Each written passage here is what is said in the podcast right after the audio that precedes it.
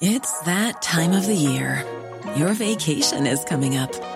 You can already hear the beach waves, feel the warm breeze, relax, and think about work. You really, really want it all to work out while you're away. Monday.com gives you and the team that peace of mind. When all work is on one platform and everyone's in sync, things just flow wherever you are. Tap the banner to go to Monday.com.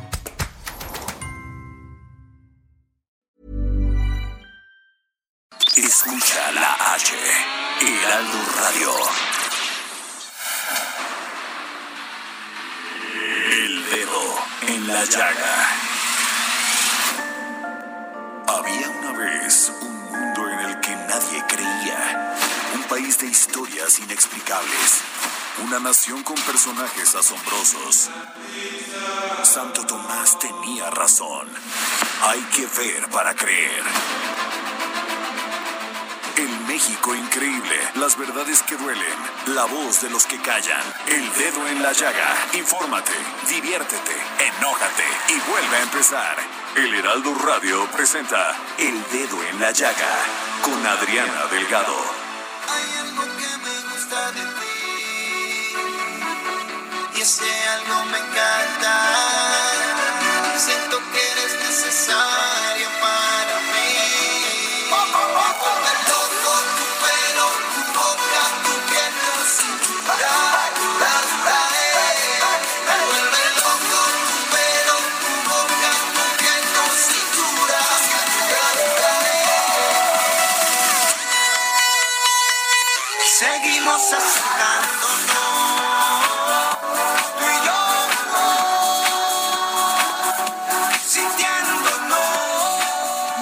Tardes, tengan todos ustedes. A nombre de titular de este espacio, Adriana Delgado, le doy la más cordial de las bienvenidas en este jueves 17 de septiembre del 2020. Estamos arrancando este dedo en la llaga, escuchando Algo me gusta de ti, de Wisin y Yandel. Y están acompañados en esta ocasión por Chris Brown y T-Pain. Esta canción forma parte del álbum Líderes del Dueto, Wisin y Yandel, que fue lanzado en 2012. Y también este sencillo justamente estuvo nominado a tres premios Billboard por la mejor canción, mejor música latina y mejor colaboración. Un gran tema que a mucha gente, a todos los chavos les encanta.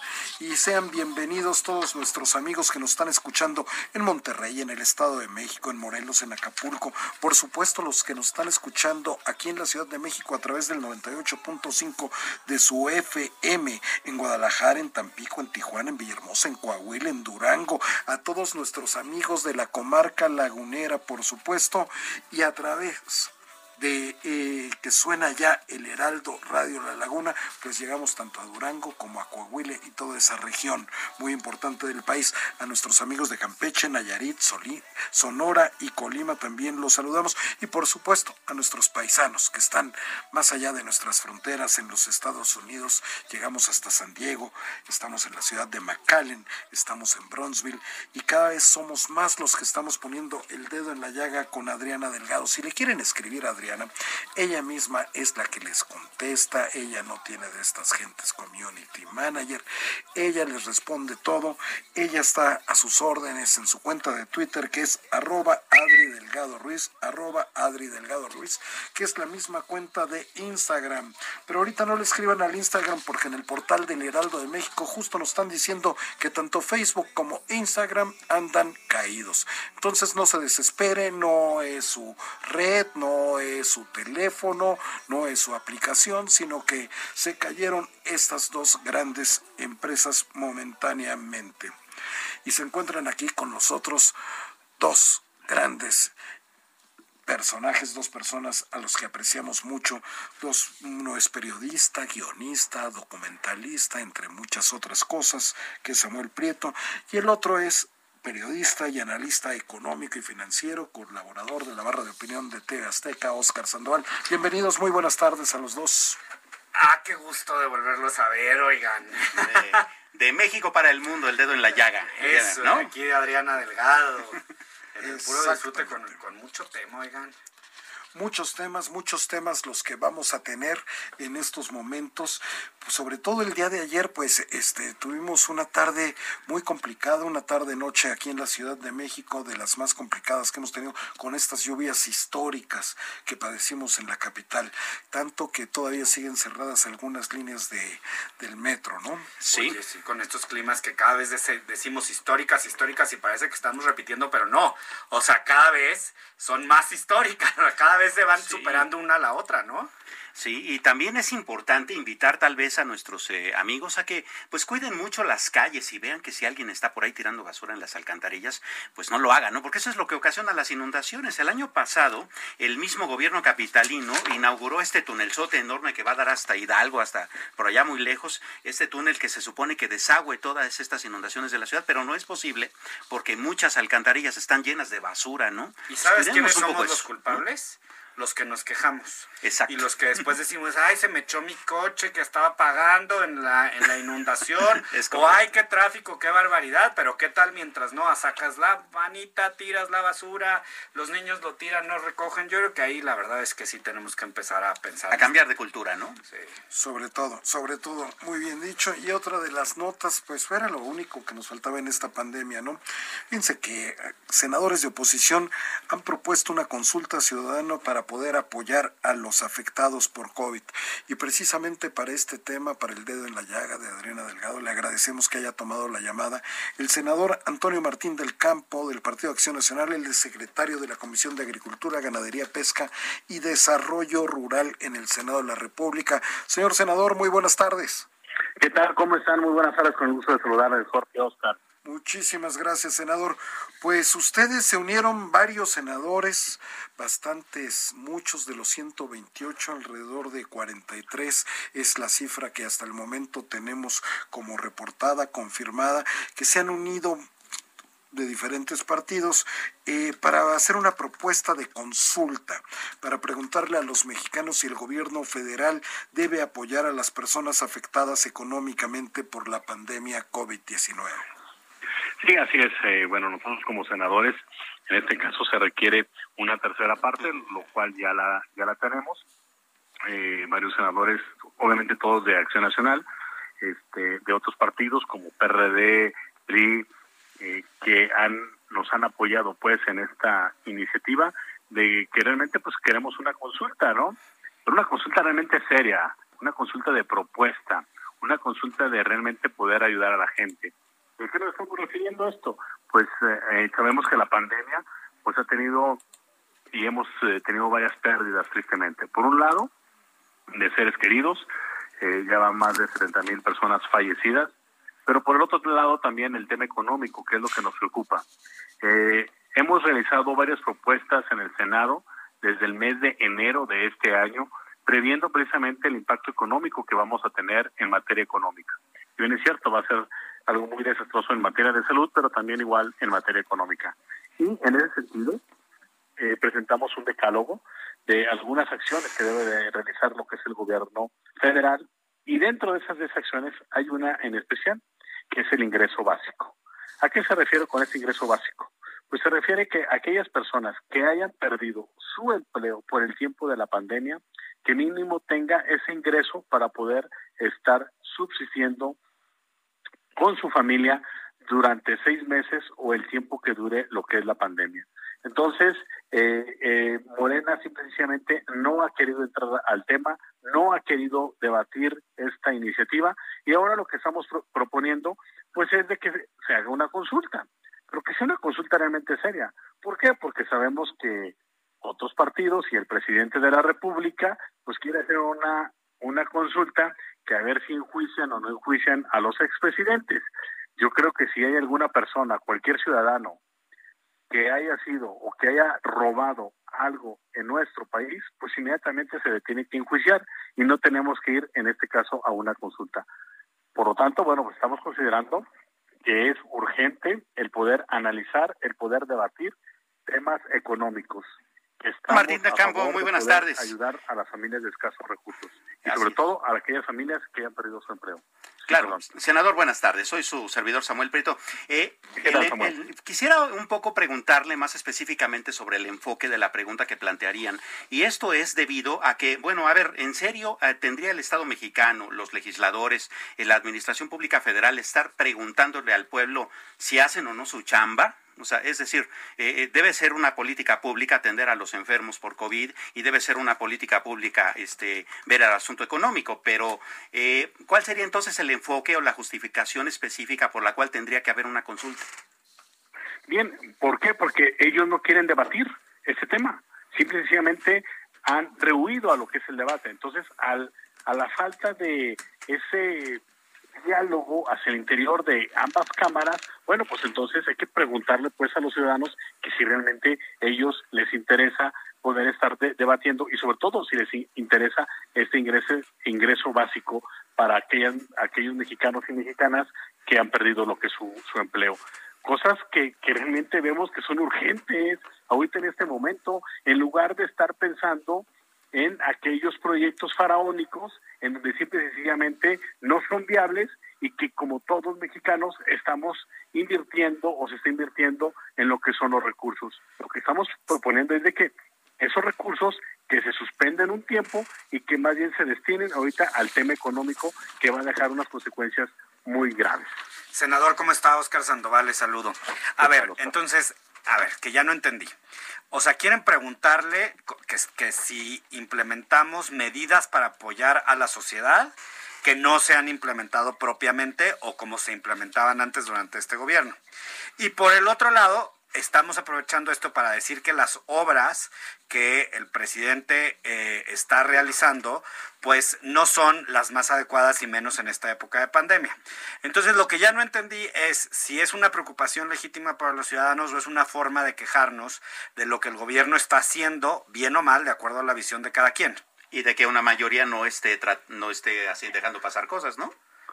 No, a ver, Oscar, porque a lo mejor pueden decir, ¿y de dónde se va a sacar el recurso? Ok, a lo mejor, a ver. Además. Así es, por eso estamos, a ver, eh, cuánto cuánto va a ser, cómo va a ser, todo, tenemos lo que es el estudio. Entonces, tenemos que ir hacia eso. ¿De dónde se tiene que sacar ese recurso? Porque al final de cuentas es una misma cobija para todos, ¿sí? Y si quitas algún programa, pues tienes que mandarlo a otro, o viceversa. Si quieres recursos de un programa, ¿de dónde vas a sacar esos recursos? Esos recursos lo que estamos proponiendo es de que por ejemplo, el tren Maya, que se suspenda un año y que posteriormente siga la construcción, pero que ese recurso se pueda destinar a lo que es el este este este fondo que estamos generando o que estamos precisamente proponiendo. Ellos no han querido entrar a ese debate de este ingreso básico, simple y sencillamente le han rehuido a lo que es el debate. A la falta de ese diálogo y el poder estar discutiéndolo en la Cámara es por eso que eh, los senadores del PAN y de otros partidos pues hemos realizado o queremos hacer pues una consulta para que realmente pues los mexicanos nos digan si están a favor o están en contra. A falta de qué a falta de poder legislativo donde no ha tomado decisiones. Y el costo de la consulta y quién es y, y quién es ahora sí la mayor asamblea pues precisamente todos los mexicanos. Entonces, si bien es cierto, nosotros somos representantes, pero ante esa falta de unos cuantos senadores que no quieren entrar en ese debate, bueno, pues entonces vamos preguntándole a los ciudadanos. No, y un, un debate muy necesario y muy importante, porque como bien lo sabemos, todos estamos pasando por un mal momento en materia económica. Cuando los bancos empezaron a hacer su programa en la cual condonaban durante tres meses este no pagar tanto las tarjetas de crédito como como como como créditos los hipotecarios. créditos hipotecarios y tal, eso fue de gran ayuda para para los ciudadanos, además de que dieron un, un, un plazo todavía más grande. Entonces, una cosa es como si hubiéramos una economía familiar y dijéramos, no, este, nos vamos a morir de hambre, pero el dinero con el que voy a comprar el último modelo, mi carro 2021, ese no lo toco. E, e, es, tan evidente como eso, este, creo Que, creo que tu ejemplo fue excelente. No, yo creo que no pudo haber existido mejor este ejemplo. Eh, en donde efectivamente creo que como familia, si lo vemos a todos los mexicanos como una familia, pues lo más importante es poder tener lo que son los alimentos. Claro que uno quisiera tener pues que el carro, que el celular y que otra cosa o que otros lujos, pero ahorita por el momento en que estamos atravesando todos los mexicanos, esos lujos se tienen que suspender un tiempo y luego ya cuando haya este un mejor momento, entonces poderlo reactivar. Pero por el momento ahorita lo más importante es que yo veo familias que están muy angustiadas porque no tienen el sustento para poder llevar el pan a su casa. Y eso nos preocupa y nos debe de ocupar. Y es por eso que estamos haciendo estas propuestas que realmente son viables. O sea, no es ni tampoco descubrir el dedo negro ni el agua tibia, no, es simple sencillamente ver la necesidad de aquellos hombres y mujeres que han perdido lo que es su empleo y es una forma de poderles ayudar durante ese tiempo de lo que es la pandemia. Eso es todo. Claro, senador, eh, me gustaría un poco insistir en el asunto del mecanismo. Es decir, se entiende la legitimidad de la propuesta y pues eh, tiene una lógica pues eh, prácticamente incuestionable. Pero en serio, hay que preguntarle al pueblo, es decir, hay que ir a acusar a los representantes con mami porque el hermano no, hizo, no está haciendo su chamba. Es decir, el, oficio político, la negociación, ese tipo de cuestiones y el en el Congreso. Que conlleva hacer una consulta. Exacto. Porque es mucho menor el beneficio. ¿eh? Claro, a ver, eh, no, realmente no se debe de realizar como tal, por así decirlo, ¿Por qué? Porque por eso está un poder legislativo, que es el representante del pueblo. Y ahí tenemos a todos los representantes por estados y por zonas o por secciones. Entonces, ellos nos representan. En este caso, el senador estoy representando yo pues a un estado. Y como tal, pues hay que debatir esos temas. Pero cuando hay una parte que no quieren debatir y que no quieren tocar esos temas, bueno, pues no nos queda otra alternativa de precisamente ahora consultarle, en este caso, a los ciudadanos. ¿Qué nos refleja esto? Que el poder legislativo no le quiere entrar a los temas neurálgicos, importantes y urgentes que estamos viviendo hoy en la actualidad. Eso es un reflejo y es muy lamentable que tengamos parte de esa burocracia y que no le queramos entrar en ese tipo de debates. Y la otra, si hay una mejor propuesta por parte de Morena o del presidente, ténganlo por seguro que nosotros la vamos a apoyar. Bien, eh, senador, y hablando justamente de esto, eh, usted comentaba hace rato bien eh, puntualmente que, pues, en efecto, la cobija tiene un tamaño, ¿no? Entonces, si jalamos de un lado, descobijamos del otro. ¿Cuál sería la propuesta específica? Es decir, bueno, ya tenemos claro que está eh, cuestionado si gastamos mucho en, la petrolera o si gastamos mucho en la refinería o en el aeropuerto. ¿Cuál es una propuesta específica que se podría plantear? Bien, la propuesta en específico es de que aquellas personas que hayan perdido lo que es su empleo durante el tiempo de la pandemia, se les dé un ingreso, se les dé un apoyo, y estamos hablando de 3.200 pesos a aquellas personas que pues están perdiendo lo que es su empleo. Cada día se están perdiendo más empleos y conforme va avanzando esto, pues va a ser más catastrófico. Entonces, el poder dar un pequeño aliento a estas personas, un pequeño subsidio, ¿para qué? Para que eh, durante el tiempo que dure la pandemia o seis meses mínimo tengan un ingreso, que es un ingreso básico, que realmente está en la línea de lo que es el Coreval, que puedes en este caso subsistir como ser humano. y eso es lo que estamos eh, proponiendo como senadores del PAN. Si yo perdí mi empleo, voy a recibir, me voy a, me van a dar durante seis meses, consiga no empleo durante ese periodo, esta cantidad de tres mil pesos como un apoyo, pues para sortear la pandemia, que ojo, el problema no es solamente la pérdida del empleo, es de el ingreso que estabas acostumbrado a tener que a veces apenas alcanzaba eh, el problema que estamos enfrentando, ¿no? O sea, que no es, o sea, el costo que vamos acarreando en el tiempo, porque ganaste menos, porque a lo mejor eres mesero y ya no ganaste las propinas y solamente te pudieron dar el sueldo base, etcétera, etcétera, etcétera, pues hay que compensarlo de alguna forma, ¿no? Porque además seguramente se vuelven deudas, no necesariamente bancarias, sino también pues con el compadre, la comadre, la tiendita de la esquina y etcétera, ¿no? Sí, así es, o sea, esto es nada más para subsistir durante el tiempo que dure lo que es la pandemia o los seis meses y, y que, que no encuentres trabajo. El objetivo es que en un corto plazo, en un corto tiempo, tú otra vez puedas encontrar lo que es tu trabajo y otra vez puedas reactivar lo que es tu economía. Pero por el momento hay personas que no tienen ni siquiera para el transporte, hay personas que no tienen para poderle llevar el alimento el día de hoy a sus hijos y eso nos preocupa. Entonces tenemos que ver precisamente por esas personas de los que más requieren y más necesitan. Bien, y de regreso a la cobija, senador. Eh, eh, la propuesta es esta, darle a los ciudadanos que tengan este problema este recurso. ¿A qué le quitamos dinero para poder eh, asignarlo a esto? ¿A qué específicamente?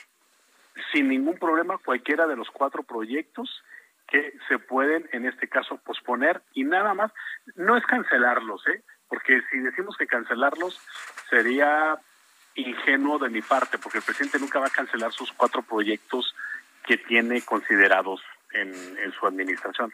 Pero bueno, entonces si no los cancela, que durante este año uno nada más de cualquiera de los cuatro que no le destine recursos y que ese recurso que le va a destinar a esos cuatro proyectos, este te voy a decir cuáles, este se pueda destinar al tema económico. ¿Y cuáles son esos cuatro proyectos? Uno, que es la refinería de dos bocas, que desde el punto de vista es inviable, pero bueno.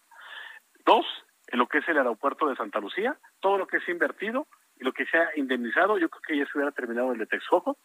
Tres, lo que es el tren Maya, si es tan bueno el tren Maya, pues invita inversionistas, ya sean mexicanos o de otros países, para que realmente ellos puedan hacer y que lo puedas concesionar. Y el último, el de los bancos del bienestar. Oye, si tienes una infraestructura muy considerable de bancos entonces, ¿por qué quieres hacer tú tus propios bancos? Es ilógico, pero bueno, así estamos en este gobierno eh, de acciones tan ilógicas que están llevando a cabo ese tipo de políticas públicas. En conclusión, cualquiera de esos cuatro proyectos que se suspenda durante un año, con eso podemos eh, brincar, como luego se dice, la cuerda y estar apoyando a aquellas personas que lo requieren. Pues muchísimas gracias, senador Antonio Martín del Campo del Partido Acción Nacional, por habernos tomado la llamada para el dedo en la llaga y muchísima suerte en su propuesta de consulta ciudadana. Al contrario, muchísimas gracias, Jorge, Oscar, Samuel, Adriana. Y bueno, pues estamos siempre muy al pendiente, trabajando por el bien de todos los mexicanos. Hemos aprobado varias iniciativas también de Morena y del presidente, en su gran mayoría porque vemos que le puede ir bien a México. Hoy más que nunca tenemos entre todos que ser muy solidarios. Muchísimas gracias, senador. Al contrario, muchísimas gracias. gracias. Pues eh, ahí estuvo el senador Antonio Martín del Campo con esta propuesta de consulta ciudadana para saber si los mexicanos quieren o no tener un apoyo a aquellos que perdieron el trabajo o disminuyeron sus ingresos por la crisis económica y sanitaria del COVID-19. Yo creo que va a estar igual que la de los expresidentes. Yo creo que no hay nadie que vaya a decir que no este, quiere de este pues apoyo.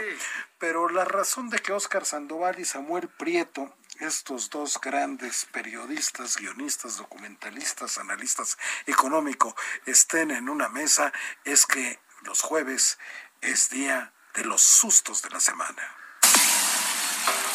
Los sustos de la semana.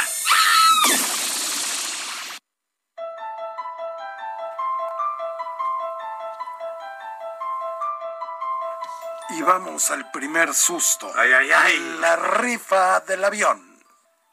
Venga, Samuel. Bueno, pues se rifó el, el, ejecutivo. Te di la palabra a ti primero porque luego, porque luego Oscar Sandoval no te deja hablar. Luego no nos deja hablar, ¿verdad? Y ya empecé, ¿eh? porque lo que se rifó fue la dignidad.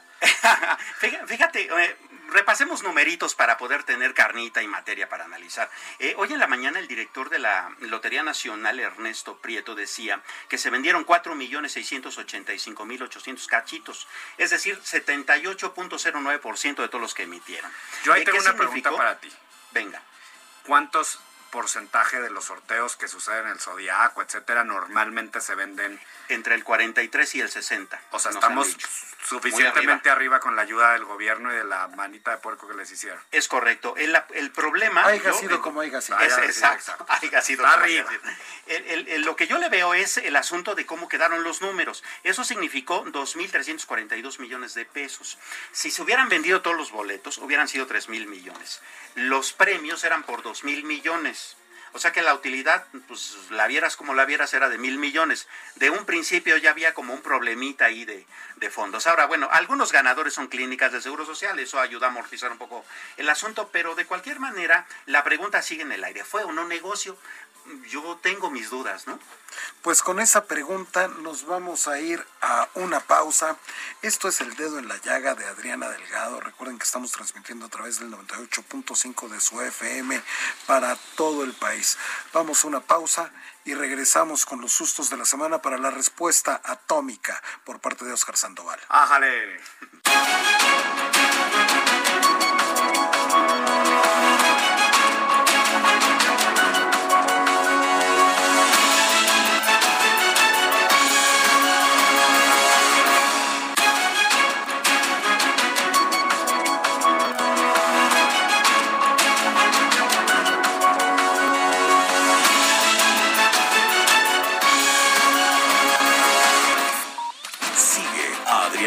En su cuenta de Twitter, arroba Adri Delgado Ruiz. Además, te invitamos a enviar tus opiniones y comentarios en texto o por mensaje de audio a través de WhatsApp al 55 2544 3334. Y si quieres escuchar El Dedo en la Llaga de El Heraldo Radio, en cualquier momento y donde quiera que te encuentres, descarga el podcast disponible en Spotify y iTunes. Escucha la H. Heraldo Radio.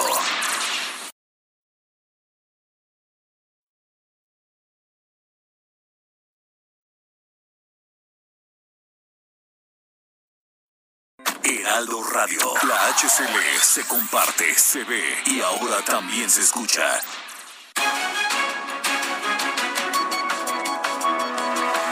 Qué bueno que continúa en compañía del dedo en la llaga de Adriana Delgado. Estamos transmitiendo a través del 98.5 de su FM para todo el país. Y estamos en los sustos de la semana. Estaba el uso de la palabra Samuel Prieto que dejó una pregunta sembrada. Sí, eh, básicamente fue negocio eh, realmente hacer este sorteo, es decir, eh, lo que lo, lo, que se recaudó versus lo que se pagó de premios, este, que vamos, quedamos un poquito más allá de tablas, pero en serio, o sea, fue benéfico. Pues estamos hablando de la rifa del avión, ¿eh? Responde Oscar Sandoval. Pues mira, fue negocio porque el negocio nunca fue sacar verdaderamente el dinero, pues para eso el gobierno tiene los impuestos y eso sí, también hay que decirlo, la asistencia pública, pero aquí el tema es que Digo nuevamente, lo que se estaba rifando era la dignidad de los mexicanos por una sencilla razón. Es cierto, nadie está en contra de ese tema. El avión, pues era un poquito de más de lo que se necesitaba. Eso no está discusión. ¿Dónde lo llevó Oscar? Rifando la, dignidad de los mexicanos. Claro, pero estar metidos... Me parece un riesgo muy grande. ¿eh? lo que estoy diciendo. ¿eh? No, pero es que ¿por qué tiene un riesgo muy grande? Mira, a, a ver, no es la primera vez que nos la rifan. O sea, la hemos rifado muchas veces. No, no, no, no. Por eso no nos sorprende a los mexicanos, para nada es la primera vez. O sea, llevamos, y ahí también muchos eventos de muchos personajes públicos, gobernadores, legisladores, que pisotean la dignidad de los mexicanos a lo que les da la gana. Nada más que en esta ocasión fuimos parte, todos los que fueron y compraron su cachito fueron parte, por el dinero, por el premio, por lo que tú me digas, justes y porque estás Yo vi tres cachitos en tu cartera. Pero eso sí, eso sí lo tengo que negar. Pero no, porque, porque al final de cuentas, a ver, no tenemos una tenemos más de 70 mil muertos por el coronavirus y tenemos, y estamos hablando de un avión presidencial que lo que se tiene que hacer es venderse y punto. Y que no tuvo nada que ver con el sorteo, ¿no? Y que no tuvo nada que ver con el sorteo. Yo voy a serte muy honesto y voy a confesar, yo sí compré un cachito. ¿Y sabes por qué lo compré? Porque ese va, es un documento histórico. Dentro de 20 o 30 años, ¿te acuerdas de aquella Pues te lo voy a, eso fíjate Samuel, que te lo voy a aplaudir, porque esa visión es correcta. Es un documento histórico, de mucha vergüenza, pero es un documento histórico. Pues sí. Porque, a ver, que, que, la rifen y, ahí entonces sí demos dinero para los feminicidios, demos dinero para los niños con cáncer que no tienen medicinas, fíjate que no para andarle haciendo al cuento. Y fíjate que eso es un poco también, y lo digo de verdad con un gran respeto, es un poco también el asunto de eh, lo que platicábamos hace rato en otro tema. Es decir, hasta qué punto el, el Estado mexicano, digas el Congreso, digas el Ejecutivo, dígase quien sea, está cediendo entonces su trabajo y que lo y que lo y que haga su chamba el pueblo, ¿no? Compra un boleto, eh, contesta una consulta, ¿no? Vamos. Y te voy a decir otra cosa. La responsabilidad dónde está. No tengo la respuesta ni nadie la tiene, pero ¿qué hubiera pasado si en lugar de la imagen del avión presidencial hubiesen hecho una rifa en serio para los medicamentos con cáncer? Si hubiera vendido ese porcentaje del que hablamos, que si no me equivoco es el 78%, si hubiéramos los mexicanos comprado ese nivel de, de boletitos, no, Yo no porque, estoy porque la asistencia, la, asiste- la asistencia pública es para lo que existe la lotería. Yo no estoy tan Y seguro porque mismo ha habido dijiste que se colectas para damnificados y hay y hay a cada rato colectas pues para los niños, para una serie de cosas y la gente le entra porque la gente Pero no le entra al solidaria, 80%, ¿no? Ahí, está el- ahí están las cestas que suceden en grande y ahí están llore y llore porque la gente pague.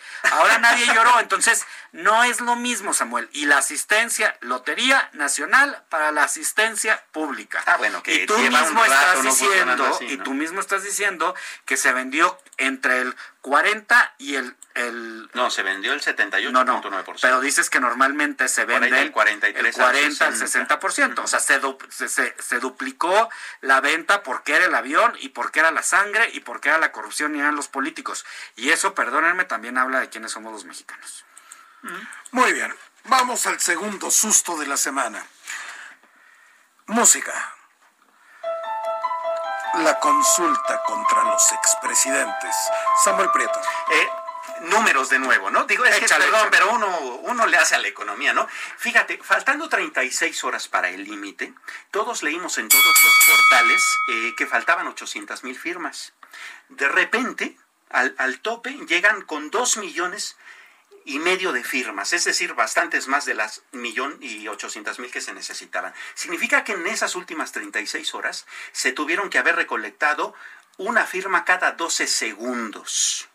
¿Esto es posible? Pues sí. Eh, en serio, no hay que O sea, dudar de ello. incluida, esas son incluidas las 4 de la mañana cuando yo estoy dormido. Sí, claro, cada 12 O sea, me segundos durante levantaron de mi cama 36 para horas. firmar y cumplir Sí. los 12 segundos. Entonces, en serio se logró, de verdad no hay chanchullo, Eh, no tengo armas Mira, para pues- decirlo, pero eh, vamos, es una pregunta que está en el ambiente. Eh, el, el ejemplo que estás poniendo solamente a mí me recuerda también faltando al pocos minutos para el cierre de casillas en el 2006. Por salieron muchísimas abogados, Claro. ¿No? Por ejemplo. Por. A ver, dices un dato muy cierto, pero ¿sabes qué? Yo hoy no voy a pensar mal, aunque dicen que piensa mal y acertarás. A mí te voy a decir que yo estoy confundidísimo, ¿no? Haz de cuenta. Si yo considero que sí deben, o sea, el paquete de expresidentes, ¿no? O sea, puede que uno nos ha ido mejor que con otro, puede que uno haya robado un poquito más que el otro, puede que alguno no haya robado, no lo sabemos, eh, pero el, el hecho Qué es similar que como tienes eh, que... ahorita que dijiste el paquete de expresidentes, me hizo recordar en Las Vegas cuando Dean Martin, Frank Sinatra, Sammy Davis Jr., pues trabajaban juntos Cierto. y les llamaban el Rat Pack, ¿no? Exacto, así está aquí, así está aquí. Entonces yo tengo que estar de acuerdo o en desacuerdo con juzgarlos a todos, sin importar que sus acciones fueron distintos. El desarrollo no desarrollo para México. ¿Qué pasó? Ya desde ahí digo yo, bueno, pues no me friegues, ¿no? Ahora, es como, como, como todo, ¿no? A ver, el daño que se le está haciendo a la figura presidencial con esto, incluida la que ostenta el presidente López Obrador, es terrible. Terrible, porque te voy a decir que yo sí fui uno de esos niños que de chiquito decía, ah, yo sí quiero ser presidente de México. Híjole, si, si, si me van a meter a un mismo paquete de expresidentes y además por ser expresidente voy a ser corrupto, no, pues no ganas a quién le quedan. Qué bueno que fuiste economista, Oscar. Claro, además, bueno, el empaque se entiende, ¿no? Vamos, a eso le llaman el... No, no se entiende, Samuel, No, sí no se se entiende desde el punto de vista ideológico. pues. O sea- a eso le llaman el five pack neoliberal, ¿no? Que son los cinco expresidentes que quedan vivos que estuvieron en ese periodo de 36 años tan multicitado. Pero, a ver, eh, un poco la pregunta también, eh, hace pocos dedos en la llaga hablábamos justamente sobre qué tan legal sería la pregunta. Ahora ya la tenemos clara. La, leemos y, la, y, y la, la revisamos, ¿no?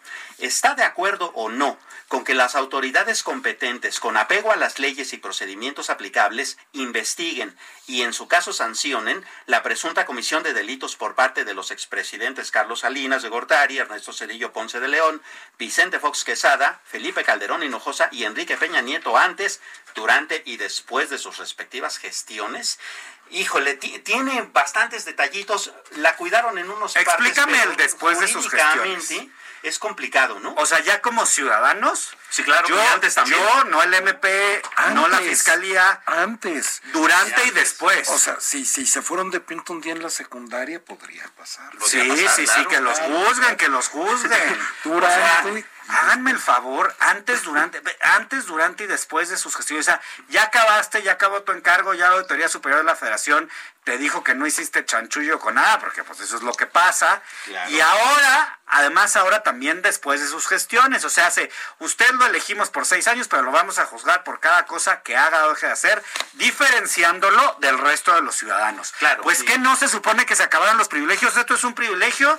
Por ejemplo, ¿no? Pero además, antes que eso, ¿está usted de acuerdo con que las autoridades investiguen? Pues que no es su chamba, o sea, si hay algo que investigar, pues lo investigan, ¿no? Ay, no, Samuel, pero es que luego en esta mesa ustedes parece que viven en un país nórdico o algo así. De veras, pues ¿cómo que no es su chamba? Pues cuando Bueno, es una aspiración, pero legalmente es así, o sea, ¿no? Pues sí. No, y la exposición de motivos para sustentar esta, esta, esta consulta es, maravillosa, muy pero sí, hay de todo. Fíjate, es que esta parte... A ver, uno y uno. Venga, no, entre el primero de diciembre... Pero en orden, Oscar. Sí, el primero, el primero. Sí, el primero. Entre el primero de diciembre de 1988 y el 30 de noviembre del 2018, o sea, hace fecha en la que se acabó todo lo malo y nacimos todos buenos y puros, eh, México vivió un periodo caracterizado por la concentración desmesurada de la riqueza, quebrantos monumentales al erario, privatización de los bienes públicos, corrupción generalizada, o sea, hace que nos dijo corruptos a todos. Gener- procesos Bueno, electorales ahí cabe también Benito Juárez, ¿no? Por supuesto, por, con, ese, Pues- con ese motivo. Pues claro. sí, pues sí, sí, sí, sí, claro, caben todos, cabemos todos, estamos, a ver, para acabar pronto a todos nos dijo corruptos. Eh, procesos electorales viciados y menos, menos después del primero de diciembre del 2018, ¿no? Ahí ya la cosa cambió. La violación masiva de los derechos humanos, pero bueno, ahí tenemos a, ahora, en nueve meses, la señora Rosario, este, Piedra Ibarra no ha hecho nada, pero, pero ella, a ella le tenemos que dar chance. La inseguridad pública, la violación masiva de los derechos humanos, la impunidad como norma y el quebranto del Estado de Derecho en extensas zonas del territorio nacional.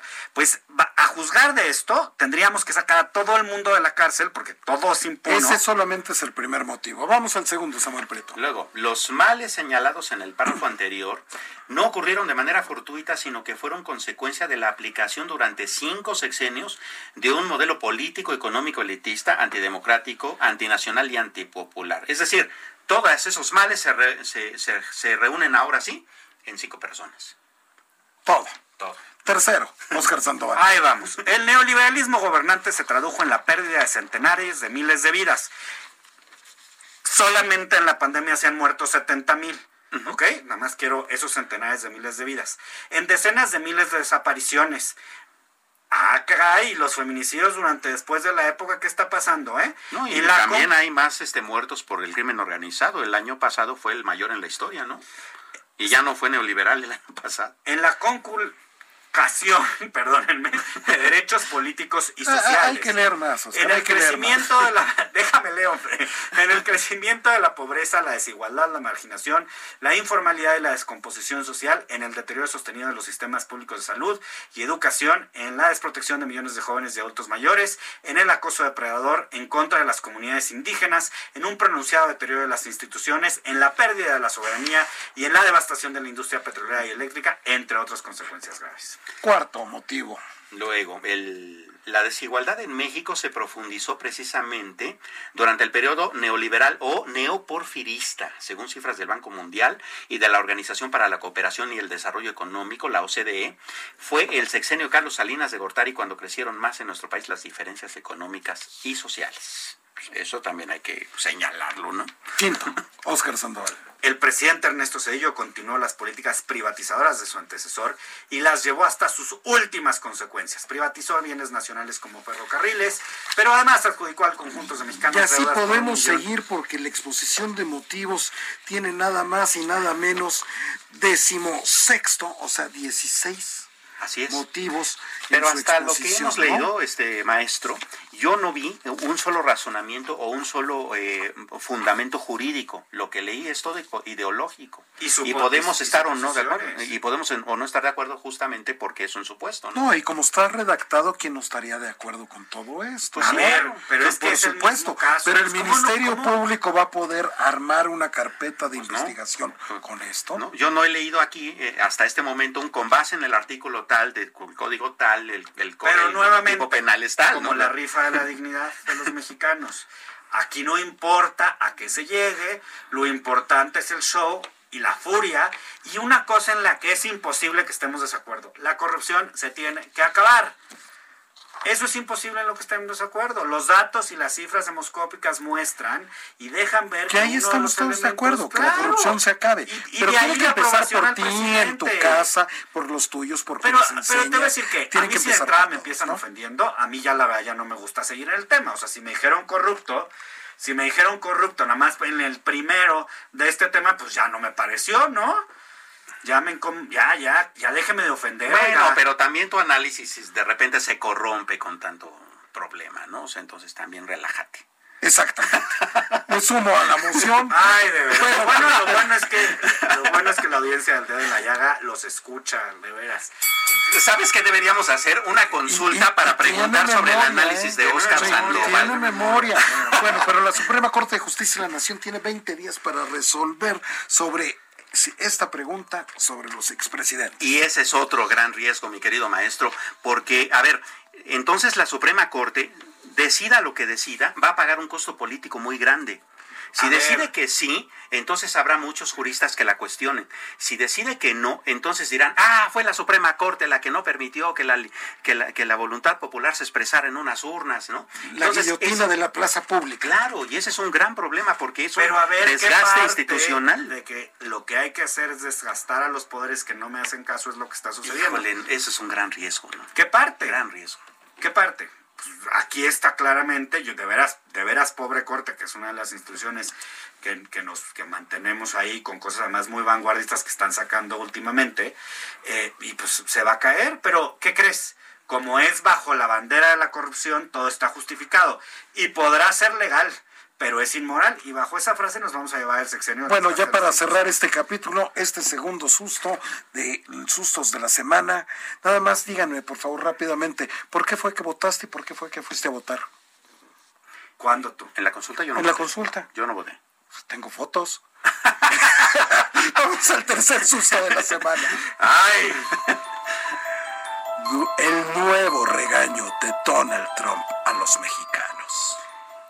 Oye, y, y, sí es nuevo, y, pero pues ya, ya nos gustó, ¿no? Es decir, a ver, si México no hace suficiente con la lucha para, contra las drogas, entonces el próximo año va a haber represalias. Claro, lo está diciendo en el contexto electoral, pero también ya nos puso el asunto del muro, ya nos puso algunas amenazas con aranceles. Eh, tuvimos básicamente que convertirnos en una buena, en un buen rato durante el año anterior en el muro fronterizo con nuestra propia Guardia Nacional. Nos convertimos virtualmente casi en un tercer país seguro, ¿no? Hablando en términos de lo que es la, normatividad o la, o la reglamentación internacional. Híjole, cada vez que Donald Trump se le ocurre abrir la boca y amenazarnos con algo, ¿cómo vamos a reaccionar? Esa es la gran pregunta. A ver, pero te voy a decir que la gran pregunta tendría que ser una introspección y preguntarnos a nosotros mismos qué estamos haciendo mal los mexicanos.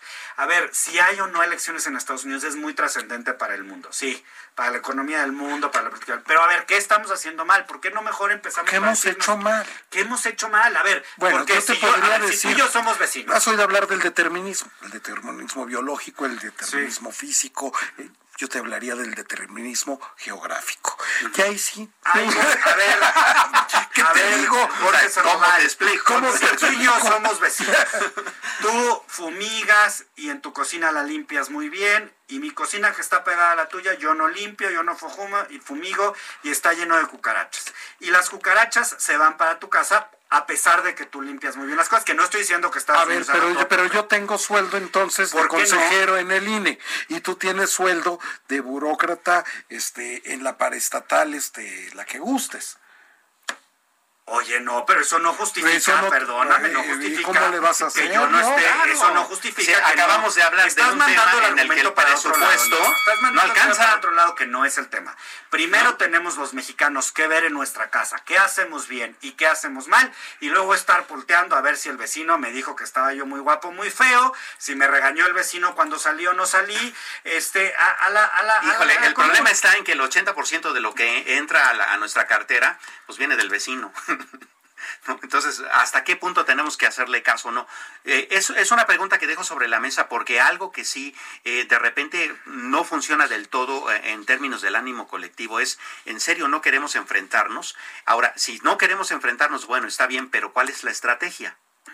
No te entendí nada de lo que me dijiste, la verdad. En todos los momentos en que ha habido un problema con Estados Unidos, la respuesta de la Administración Pública Federal es no, pero no nos vamos a confrontar. O sea, a ver, vamos a negociar y no. Y entonces nos han hecho varias los estadounidenses justo por ello, ¿no? Y entonces nuestra Guardia Nacional les sirvió de, de Border Patrol, ¿no? Y entonces el muro y entonces una serie de cosas.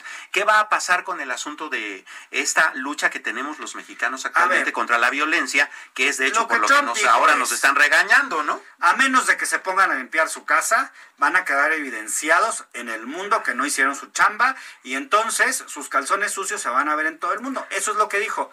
Calzones pero, sucios pero ¿por qué lo dijo? Debemos de recordar que están a unos a unas semanas de que haya nuevo inquilino o el mismo o el mismo, o el mismo inquilino que está ahí en Avenida Pensilvania ahí en Washington, ¿no? Estamos en ¿Qué ese conocedor contexto. te oíste, mi diciendo? Ah, lo es, lo es. ¿Tú, que- mundo, te vi viajado. Me vi- Te viste viajado. No, es que yo veo muchos documentales. Yo veo muchos documentales.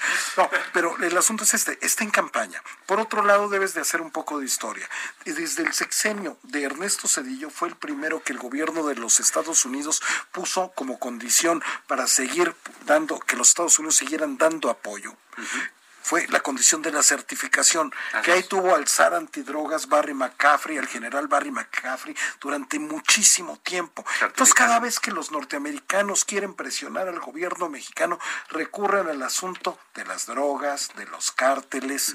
Oye, pero a ver, tú le pagas a tu hijo el colegio, su ropa, sus clases, etcétera. ¿No tienes derecho a decir, oye, mijito, a ver las calificaciones? Sí, pero también tienes que eh, predicar un poco con el ejemplo. Y hay, hay, hay una serie de mitos en Estados Unidos que nadie quiere develar. Allá también hay cárteles. Ah, Allá bueno, también hay bueno, distribuidores. no, hay una, bueno, hay pero una es que nuevamente, Samuel, recursos nuevamente estás aplicando ¿No? la de que, Hay ah, un- no, pero es que el de allá. No, no, te voy a decir pero es que lo que hay allá, que le dije, oye, ese es causa oye, y efecto de lo que sucede acá. Mamá, todos reprobaron. Hasta por el asunto del, hasta por el asunto del rebote de armas, por ejemplo. Pero ¿no? es que voltea a ver a tu país, Samuel. Hace crítico con Viendo país es- con las viendo a mi país, eso es lo que veo. estar criticando al otro. Primero hay que ver qué problemas tenemos en México, que ellos también los tienen. Pues ya lo sabemos, la, la droga no llega por física cuántica de la frontera de Estados Unidos Ni las armas acá. Chicago. Ese es el Ni las punto. armas acá, pero Que hay una ¿qué sinergia que sí hay que Ya te revisar. pareces al presidente. No, ¿qué estamos haciendo nosotros mal? ¿Cuál es el error que estamos cometiendo los mexicanos? Para empezar, el problema de que no combatimos como dos naciones la sinergia que se da entre los grupos delictivos. Y eso sí es bien importante establecerlo. y, ¿no? eh, Por- y luego te van a contestar que y la soberanía. Y sobre todo la prevención. Claro. La prevención. No, no, porque no. si no consumieras, Oscar, entonces no habría La demanda. gente va a pensar que consumo con eso que acabas de decir. Perdón, no, no, Yo también te está escuchando y No, mis no, sobrinos. no, no lo dije mal. Señora, no, no, es- no, es, no es cierto. Tiene la cara, pero no es cierto. Yo lo que digo es, tienes toda la razón, Samuel, pero si los mexicanos no empezamos por ser autocríticos, hacer una somos, ¿no? introspección, ¿cómo lo vamos a hacer, Samuel? Lo somos. Si tenemos 70 mil, 71 mil muertos por COVID, Ah, estamos bueno. hablando solamente del avión presidencial, si no hacemos un comparativo, si no Ah, hacemos bueno, un pero la agenda pública no es nada más si eso. todas las noches, si todas las noches se ríen de nosotros y se ríen de la gente que perdió a sus familiares, dando las cifras como si fueran tuercas, y nosotros estamos hablando de cualquier otra cosa, no, eso no es hacer introspección, disculpa. Bueno, puede ser. Vayamos al siguiente Sí, por favor. Y muy breve porque nos queda un minuto, 20 segundos aproximadamente para este. La posible alza importante de precios en telefonía móvil e internet. Oye, sí, eso Eso, eso pasa porque en el, en el presupuesto está que las, el pago anual que hacen las empresas telefónicas, por ejemplo, y de telecomunicaciones para este, poder eh, mantener sus, sus concesión de uso del espectro, se los aumentarían 56%, no 2, ni 3, ni 10, 56%. Entonces, esas empresas que harían repercutir ese aumentote en el uso del espectro pues en sus clientes, ¿no? Y ahí no se vaya a dejar usted ir con la finta de que van a decir que no nos va a repercutir, porque ya nos lo nos dijeron en los impuestos a las aplicaciones móviles. Es parte que qué bueno que está pagando impuestos, pero ¿qué cree? Ese lo estamos pagando usted y yo. Y fíjese bien en sus cuentas porque todas, que, que, que la de telefonía por este, la de Ese pago anual es para de estructura de precios, por supuesto que no lo dejan la de caer en el transporte, todos están ahí. Que no, no se vaya a dejar usted engañar de que no lo vamos a terminar pagando los y las mexicanos. ¿eh? Y va a ser un porcentaje importante. No, ¿cómo no? Y e, eso, eso, es importante, sobre todo en, esta época en, lo que, en la que ya quedó demostrado que no tenemos tanto internet como creíamos, que no, que no tiene tanta cobertura. ¿A qué te no refieres? pues que eh, mucha de la educación, por ejemplo, que se está dando es por televisión porque el internet no da. Bendita televisión. Bendita televisión, pero eso significa que no hay cobertura de Internet como creíamos, hay mucha menos. Significa que menos gente puede tener acceso a esas cosas y si sube el precio va a estar peor la cosa. Efectivamente, pues muchísimas gracias Oscar Sandoval por haber estado aquí en el Dedo de la Llaga con Adriana. Un gusto siempre. Un placer, mi querido Samuel Prieto, muchísimas gracias. Próxima semana, señores. Así es. Próxima semana para los sustos de la semana. A nombre de la titular de este espacio, Adriana Delgado, pues les agradecemos que haya estado en esta emisión del dedo en la llaga. Quédese en sintonía con el Heraldo Radio. A continuación, Javier Solórzano.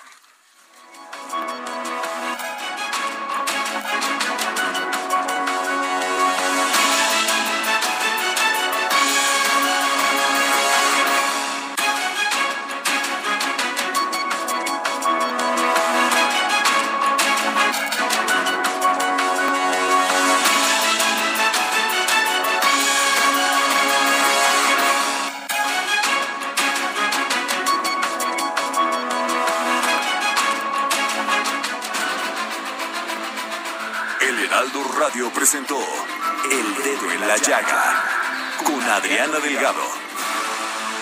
Heraldo Radio, la HCL se comparte, se ve y ahora también se escucha. Planning for your next trip? Elevate your travel style with Quince. Quince has all the jet setting essentials you'll want for your next getaway, like European linen, premium luggage options, buttery soft Italian leather bags, and so much more and is all priced at 50 to 80% less than similar brands. Plus, Quince only works with factories that use safe and ethical manufacturing practices. Pack your bags with high-quality essentials you'll be wearing for vacations to come with Quince. Go to quince.com/pack for free shipping and 365-day returns.